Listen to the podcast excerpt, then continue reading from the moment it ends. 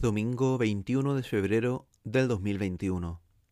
Evangelio según San Marcos, capítulo 1, versículos del 12 al 15. En aquel tiempo, el Espíritu empujó a Jesús al desierto. Se quedó en el desierto cuarenta días, siendo tentado por Satanás. Vivía con las fieras y los ángeles lo servían.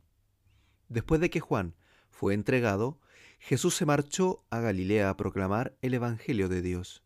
Decía, Se ha cumplido el tiempo y está cerca el reino de Dios. Convertíos y creed en el Evangelio. Buenos días, buenas tardes y buenas noches, hermanos y hermanas, desde cualquier lugar del mundo en el que nos estéis escuchando. Es primer domingo de Cuaresma. Hoy escuchamos cómo el Espíritu empujó a Jesús al desierto donde se quedó cuarenta días dejándose tentar por Satanás. Jesús aleja para prepararse ante la misión que le espera, que el Padre le ha encomendado y en la que el Espíritu le acompaña. Para obtener fuerzas recurre al silencio de la oración y a ciertas prácticas penitenciales. ¿Y tú? ¿Cómo te preparas para esta cuaresma? María ha pisado la cabeza de la serpiente. Jesús también vence los engaños del tentador. ¿Cómo quieres llegar tú a la Pascua? ¿Vencido o vencedor? Cada signo que nos rodea nos recuerda al Creador, pues todo ha salido de sus manos y todo nos lo ha concedido por amor. Pondré mi arco en el cielo como señal de mi pacto con la tierra, nos lo dice en el Génesis capítulo 9 versículos del 8 al 15. Esta cuaresma nos invita a reconocer esos signos de Dios que pone en nuestro camino para recordarnos que a pesar de las dificultades, Él siempre vela por nosotros. Durante estos 40 días de camino cuaresmal, abre bien los ojos a los signos en los que Dios te manifiesta su amor. Anótalos, compártelos, da testimonio de ellos, di con confianza, Señor, enséñame tus caminos, instruyeme en tus sendas.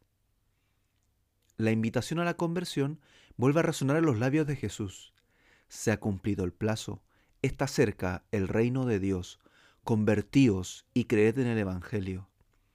No permitamos que llegue la Pascua sin haber dado esos pasos firmes hacia ella. Volvamos la mirada al que todo lo puede. Desconectemos de cuanto sea necesario para ir al desierto y fortalecer la fe. Si Jesús necesitó prepararse, con más razón lo necesitamos nosotros. No tengamos miedo, si vivimos la conversión de corazón, el Espíritu Santo nos dará la fuerza y los ángeles de Dios nos auxiliarán en nuestro camino. Entremos al desierto, recarguemos fuerzas, la Pascua nos espera. Como actitud de nuestro cuaresmario que podéis seguir en Instagram, tenemos Buscad el desierto y reflexiona sobre la palabra de Dios acompañando a Cristo en el desierto interior. Si buscamos en el Yucat, en el punto 515 tenemos la pregunta, ¿por qué la oración es en ocasiones un combate?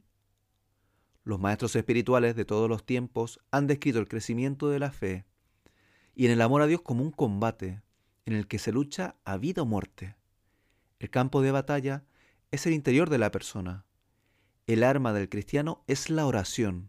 Podemos dejarnos vencer por nosotros o por nuestro egoísmo, perdernos en nimiedades o ganar como premio a Dios.